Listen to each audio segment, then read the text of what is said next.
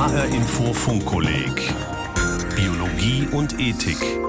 Heute mit Regina Oehler und mit einer Funkkolleg Extra-Ausgabe, einem Gespräch mit Martin Suter zum Thema Leben als Projekt. 12. Juni 2016. Eine Entzugserscheinung konnte es nicht sein. Er hatte genug getrunken. Schoch versuchte das Ding zu fokussieren, das tief hinten in der Unterspülung des Uferwegs stand. Dort, wo die Höhlendecke auf den sandigen Boden traf. Ein Kinderspielzeug? Ein Elefantchen, rosa-rot wie ein Marzipanschweinchen, aber intensiver. Und es leuchtete wie ein rosarotes Glühwürmchen. So fängt der Roman Elefant des Schweizer Bestsellerautors Martin Suter an. Und dieser Roman hat mich als Leserin begeistert und als Redakteurin verblüfft. Denn viele Facetten, die uns bei der Konzeption des Funkkollegs wichtig waren, finden sich in diesem Roman wieder. Wir haben deshalb Martin Suter gefragt, ob er sich Zeit nehmen kann für ein Gespräch über seinen Roman, über Geschäfte mit Genen und Gentechnik und über Respekt vor dem Leben, auch wenn es ein Produkt der Gentechnik ist. Und er hat sich Zeit genommen. Bei seinem Verlag, beim Diogenes Verlag in Zürich. Hören Sie jetzt Auszüge aus dem Gespräch mit Martin Suter. Wir reden über Ihren letzten Roman über den Elefanten. Und im Mittelpunkt des Elefanten, da steht ein merkwürdiges Lebewesen, ein winziger Elefant, der rosa leuchtet, ein ganz skurriles Produkt der Gentechnik, aber gleichzeitig eben auch ein Lebewesen. Und was mir so gefallen hat an diesem Elefanten und was für mich so ein Aha-Erlebnis war, dass der einfach ein Lebewesen ist und als solches Lebewesen respektiert und auch sehr geliebt wird. Ist das selbstverständlich? Ja, ganz selbstverständlich ist es nicht, aber der Elefant verschafft sich diesen Respekt selber. Er weiß ja nicht, dass er klein ist. Er hat noch nie einen anderen Elefanten gesehen. Er weiß auch nicht, dass die normalerweise nicht rosarot sind und nicht leuchten. Er hat einfach das Temperament und das Seelenleben eines Elefanten. Und die ihn betreuen und die ihn lieben lernen, die wissen ja zum Teil schon, dass er gentechnisch erzeugt worden ist, aber trotzdem verändert er deren Leben als Lebewesen. Ja, natürlich. Sie finden das zuerst etwas sehr Seltsames und etwas sehr Niedliches und ähm, behandeln es auch am Anfang wie so ein Püppchen oder etwas Süßes und merken dann aber, dass das Tierchen halt schon als Elefant behandelt werden will und fangen es auch an zu lieben. Man kann ja auch große Elefanten lieben, das sind sehr freundliche und sensible Tiere. Dann kann man natürlich die Kleinen noch mehr lieben. Wir machen diese Aufnahme für unser Funkkolleg Biologie und Ethik. Und da ist unser großes Thema, das sich durch das Funkkolleg, das sich durch die einzelnen Sendungen zieht, Leben als Projekt. Wir machen unser eigenes Leben immer mehr zu einem biologischen Projekt. Wir verändern Tiere, Pflanzen, wir greifen ganz tief ein in Ökosysteme. Und mir erscheint der kleine Elefant als ein Paradebeispiel dafür, was es heißt, Leben zu einem Projekt zu machen. Wie kam er überhaupt auf die Welt? Was war das für ein Projekt, dieser kleine, rosa, selbstleuchtende Elefant? Das war ein Projekt eines Gentechnikers, eines Wissenschaftlers. Er wollte damit seinen äh, früheren Arbeitgeber beeindrucken, von dem er sich ungerecht behandelt fühlt. Und er hat diesem früheren Chef geholfen, leuchtende Tiere herzustellen. Leuchtende Tiere, die es übrigens gibt in der Wirklichkeit. Und jetzt will er ihn übertrumpfen, indem er einen ausgewachsenen rosaroten Elefanten herstellt, der leuchtet. Da geht aber etwas schief. Diese Pigmente, die er einsetzt, haben offenbar die Folge, dass das Tier sehr kleinwüchsig wird. Die Veterinäre, die damit zu tun haben, gehen nicht davon aus, dass das kleine Tierchen überlebt, aber es überlebt und es wird ähm, versteckt vor dem Forscher. Es gibt dann Leute, die sich darum kümmern.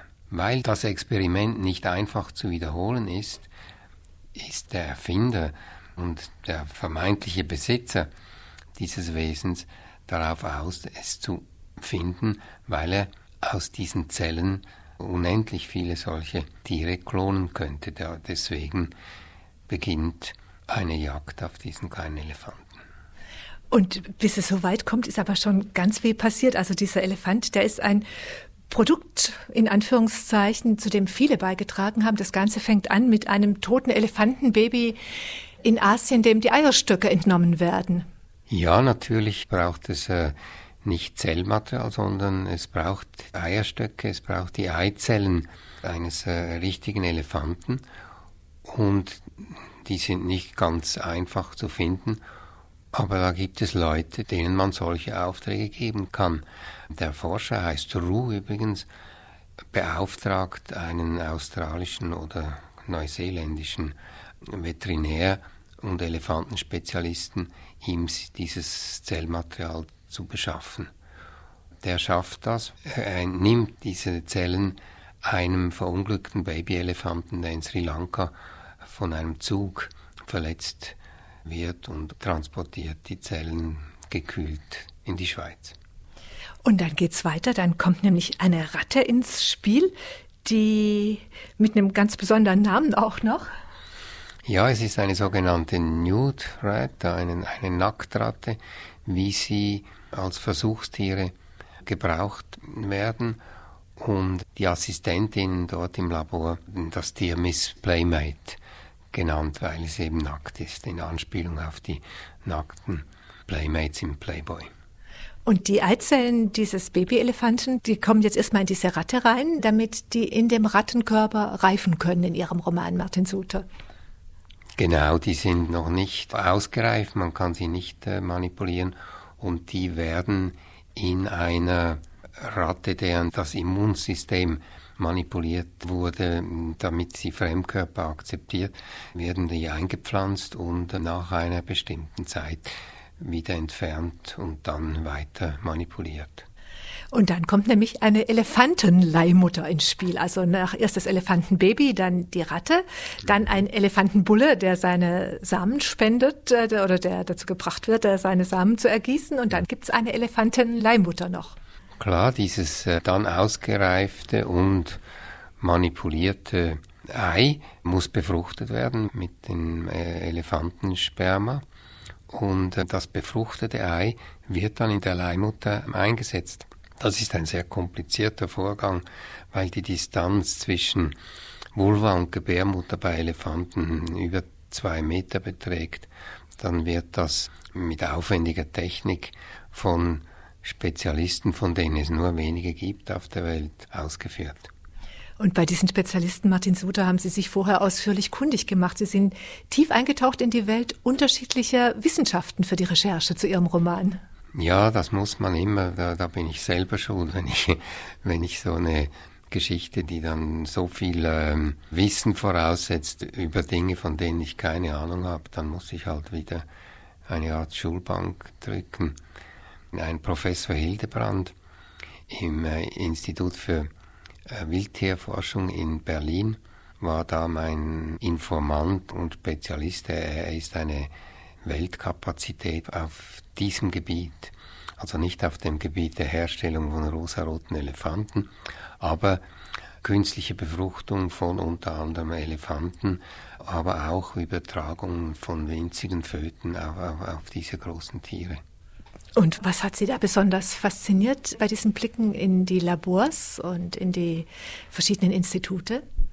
Ja, was mich immer wieder beeindruckt, wenn ich, wenn ich auf so Themen stoße, die dann so viel Recherche brauchen, ist die Freundlichkeit und die Zuvorkommenheit dieser Wissenschaftler, die Auskunftsbereitschaft. Äh, das sind immer sehr originelle und sympathische Leute, überhaupt keine Bücherwürmer, sondern sehr kreative Leute, die man da trifft in dieser Welt. Das hat mich sehr, sehr beeindruckt.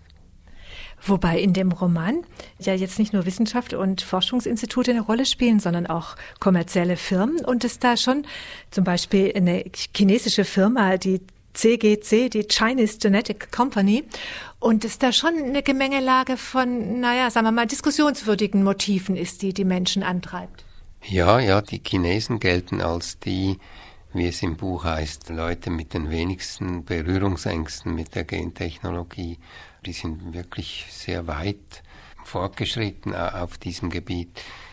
Die bauen auch Fabriken, in denen Rinder geklont werden. Da haben sie vor, sehr große Mengen von Rindern zu produzieren, einfach für die Fleischproduktion. Sie machen auch Versuchsschweine, die sehr klein sind und, und verkaufen die jetzt auch zu einem gar nicht so hohen Preis als Haustiere. Sie sind auch sonst mit Gentechnologien nicht zimperlich. Man fürchtet, dass sie schon ähm, mit menschlichem Zellmaterial Experimente machen, die eigentlich verboten sein sollten. Wie hat die Recherche für dieses Buch Ihren Blick verändert auf das Thema Leben als Projekt, Leben als biologisches Projekt? Ach, es hat mir auch diese Zwickmühle aufgezeigt, in der man ist in dieser Frage. Das ist wie, wie sehr vieles in der Wissenschaft halt Fluch und Segen gleichzeitig. Die, die Vorstellung, dass man mit Genmanipulation Organe herstellen kann im, im, im Labor, also äh, oder in vitro, wie man, wie man sagt, die ist natürlich verheißungsvoll. Das heißt, man kann Organe herstellen, ohne auf Organspenden angewiesen zu sein und diese implantieren. Diese Techniken werden, abgesehen von medizinischen, auch sehr viele ethische Fragen aufwerfen, weil ähm, das wird dann wieder einen großen Graben machen zwischen denen, die sich diese Organe leisten können und denen, die das nicht können. Es ist auch möglich, Zellen unempfindlich gegen eigentlich alle Geißeln der Menschheit zu machen, allen voran der Krebs. Man wird auch den Alzheimer mit diesen Techniken entweder heilen oder verhindern können, wahrscheinlich eher, eher verhindern. Das ist natürlich verheißungsvoll, aber man wird auch Menschen designen können, man wird Eigenschaften wegzüchten oder wegschneiden können mit diesen Techniken und Menschen, Kinder nach dem Wunsch der Eltern herstellen oder Soldaten nach dem Wunsch von Regierungen. Hochgradig befremdliche ja. Utopien. Ja, sehr, ja, ja, beängstigend. Aber mm, was kann man dagegen machen? Man kann natürlich das alles streng regulieren und ich bin sicher, da sind schon riesige Gremien fieberhaft am Arbeiten. Aber wir wissen alle, dass was möglich ist, wird gemacht. Da nützen dann alle Vorschriften nichts. In Ihrem Roman Elefant siegt dann irgendwie doch die Natur, weil der Elefant eben nicht wie geplant ein ausgewachsener Elefant wird, sondern ein spielzeuggroßer Elefant, der nach einem Jahr mal gerade so 30 Zentimeter hoch etwa ist. Das ist dann doch irgendwie die Natur, die es den Gentechnikern zeigt? Schon, ja. Das ist tatsächlich eine Panne. Es hat aber auch erzähltechnische Gründe, weil es gäbe keinen Grund, diesen kleinen Elefanten zu jagen oder zu versuchen, ihm Zellen zu entnehmen, wenn das Experiment wiederholbar wäre. Man weiß nicht, warum der so klein geworden ist, aber man könnte ihn natürlich klonen und mehr solche Elefanten herstellen und das wäre bestimmt ein gutes Geschäft. Für mich war das auch so ein bisschen ein Bild für die Unvorhersagbarkeit solcher Versuche. Ja, das schon. Ich weiß gar nicht, wie tröstlich das ist. Die Unvorhersagbarkeit in der Medizin ist ja manchmal eher bedrohlich für uns Patienten. Ich arbeite nicht so, dass ich eine Aussage habe oder ein Thema und mir dann eine Geschichte dazu ausdenke. Ich denke mir eine Geschichte aus. Immer. Und die Geschichten, die suchen sich dann halt ihre Themen. Ich konnte nicht über einen kleinen rosaroten Elefanten schreiben, ohne zu erklären, wie der entstanden ist, wenn ich nicht ein absolutes Märchenbuch hätte schreiben wollen. Das ist immer manchmal auch ein Missverständnis, dass man denkt, ich, ich suche nach einem Thema und erfinde eine Geschichte dazu. So ist das nicht. Ich suche Geschichten. Aber gerade deshalb, denke ich, sind die Geschichten aufschlussreich für solche Debatten, zum Beispiel über Biotechnologien. Ja, natürlich Natürlich, weil ich ja auch versuche, die Fiktion in einer möglichst glaubwürdigen Realität darzustellen, muss ich die Welt beschreiben, wie sie ist, und da stößt man dann halt immer, immer auf die Geschichten. In allen meinen Büchern ist das so, die Geschichte findet sich das Thema. Und eben auch die Fragen, wie gehe ich mit gentechnisch verändertem Leben um, wie gehe ich ja auch vielleicht mit gentechnisch veränderten Primaten, gehen wir mal so weit, vielleicht nicht menschlichen Primaten um. Und da fand ich auch wieder das Spannende am Elefanten, dem kleinen rosarot selbstleuchtenden Elefanten, dass er eben die ganzen Verhaltensmuster, die angeborenen hat und sich tatsächlich wie ein großer Elefant verhält, zum Beispiel drohen kann.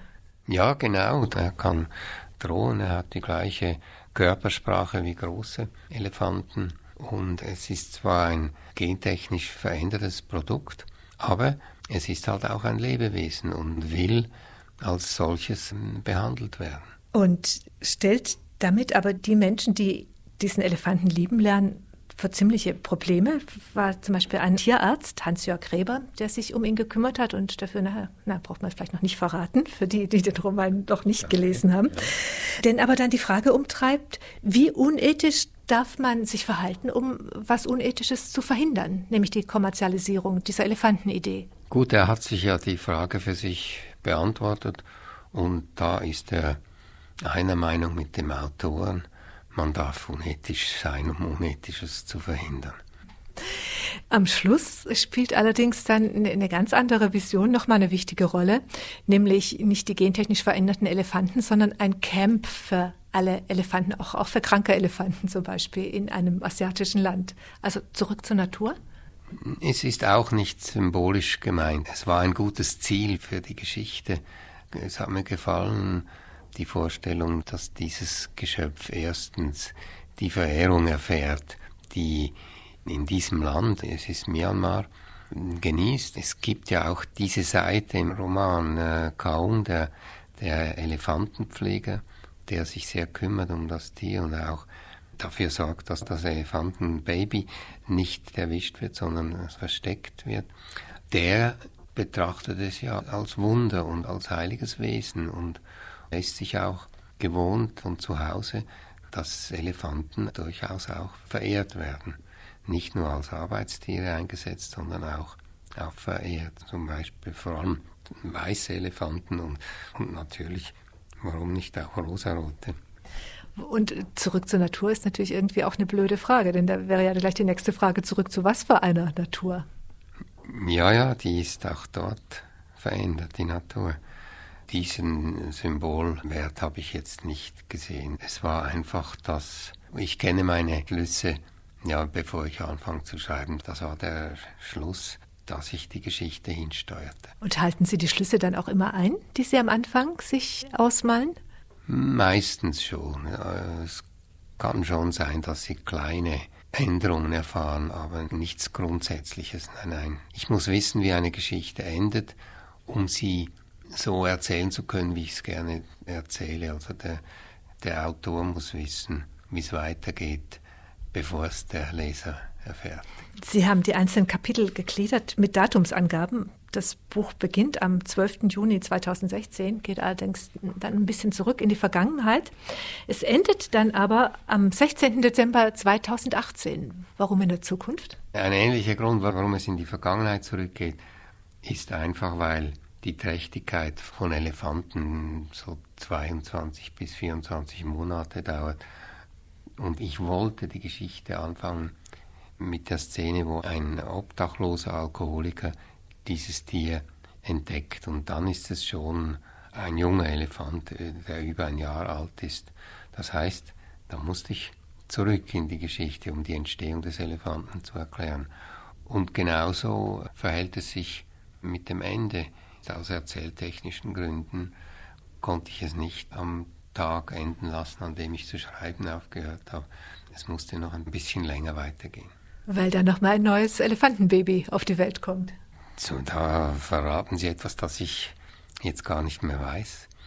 Wenn wir jetzt auch ein bisschen in die Zukunft blicken, was wären Ihre Wünsche zum Thema Gentechnik, Leben als Projekt? Was sollte sich bewegen bis 2018? Oder sagen wir mal bis 2020? Was sollte sich bewegen? Also klar, man sollte versuchen, möglichst die ethischen Aspekte in den Griff zu bekommen, so gut das geht. Also man muss zumindest wissen, was nicht geschehen sollte und sich darüber einig sein, das ist man sich natürlich bei weitem nicht. Man weiß nicht, wo die rote Linie ist in allen Fragen. Da müsste man sich einig werden und dann natürlich hoffe ich auch, äh, dass die Wissenschaft sich auf diesem Gebiet gut entwickelt und schnell die begrüßenswerten Resultate dieser Technologie findet. Tja, und wie finden wir die rote Linie? Was hilft uns da dabei? Das ist äh, wahrscheinlich das größte Problem, weil je nach Kultur, je nach Politik, je nach, nach ethischem Standard sind diese Kriterien anders. Es gibt natürlich gibt es Leute, die sagen, man darf da überhaupt nicht eingreifen, die wirklich äh, fest an eine Schöpfung glauben, die finden, da, man darf da nicht eingreifen. Dann gibt es die anderen, die finden, ja, die Medizin greift ja schon lange in die Schöpfung ein und es ist ja auch ein Segen der Menschheit. Natürlich wird die Medizin überhaupt, die Forschung wird nie aufhören zu forschen. Das ist äh, gegen die Natur des Menschen. Also muss man schauen, dass man es in den Griff bekommt. Äh, ich glaube, sicher ist da eine rote Linie dass man keine Menschen designen darf. Und da wird es schon schwierig. Was darf man denn mit menschlichen Zellen überhaupt für Experimente machen? Wenn man die rote Linie zu eng oder zu, zu nahe zieht, dann kann man auch keine Organe herstellen, genetisch, gentechnisch. Ich glaube, da braucht es gescheitere Leute als mich, um, um das auszuhandeln. Und darf man kleine rosa Elefanten züchten, selbstleuchtend oder nicht? Äh, auch da ist jetzt die rote Linie für mich überschritten. Aber Fische werden ja schon leuchtend und in allen Farben gezüchtet. Zierfische sind meistens exotische Fische, das heißt, die leben meistens im Salzwasser, die leben meistens in warmen Gewässern. Das heißt, als Zierfisch sind diese aufwendig zu halten, wenn es gelingt, einen deutschen oder einen Schweizer Fisch farbig und leuchtend zu machen, dann wäre das viel praktischer und daran wird ja gearbeitet und ich glaube, das gibt es auch schon inzwischen. Wo ist da die Grenze zwischen Fisch und, und Elefant? Tja, und die Hunde werden auch immer kleiner, denke ich, jeden Tag, wenn ich durch den Park radle. Ja, natürlich. Ich meine, das ist äh, ja auch eine Form der Gentechnologie, die das Zücht von kleinen Hunden. Wir haben auch einen nicht sehr großen Hund, meine Tochter musste unbedingt einen kleinen Hund haben und der denkt immer noch, er sei ein Wolf. Tja, vielleicht sollten wir ihm den glauben lassen. Nein, ich versuche schon, also wenn ich nach Hause komme und etwas anhab, das er nicht kennt, dann fällt er mich praktisch an. Gut, das ist relativ ungefährlich, aber dann will ich, dann sage ich ihm schon, du bist kein Wolf und ich bin dein Boss. Und das gefällt mir eben auch am Elefanten so gut. Es ist im, im Grund ja doch eine Atmosphäre nicht der Resignation. Es ist auch nicht so düster. Also Leben lässt sich gestalten, so oder so. Gute Resignation ist da, ist kein guter Begleiter für einen Romanautor. Ich versuche ja immer Bücher zu schreiben, die ich auch gerne lesen würde und resignierte Bücher, die mag ich nicht. Ja, Martin Suter, ganz, ganz herzlichen Dank für dieses Gespräch. Sehr gern geschehen. In der Weihnachtsausgabe des Funkkollegs hörten Sie ein Gespräch mit dem Schweizer Autor Martin Suter. Sein Roman Elefant ist bei Diogenes erschienen und dort gibt es auch das Hörbuch dazu, gelesen von Gerd Heidenreich. Den Podcast zur Sendung finden Sie wie immer auf hrinforadio.de. In der kommenden Woche erwartet Sie die zweite Ferienausgabe des Funkkollegs, ein Funkkolleg Extra, mit Auszügen aus der öffentlichen Auftaktveranstaltung zum Funkkolleg Biologie und Ethik. Die hat im November im Senckenberg Naturmuseum in Frankfurt stattgefunden. Alle Infos dazu und noch sehr viel mehr finden Sie auf funkkolleg-biologie.de. Mein Name ist Regina Oehler.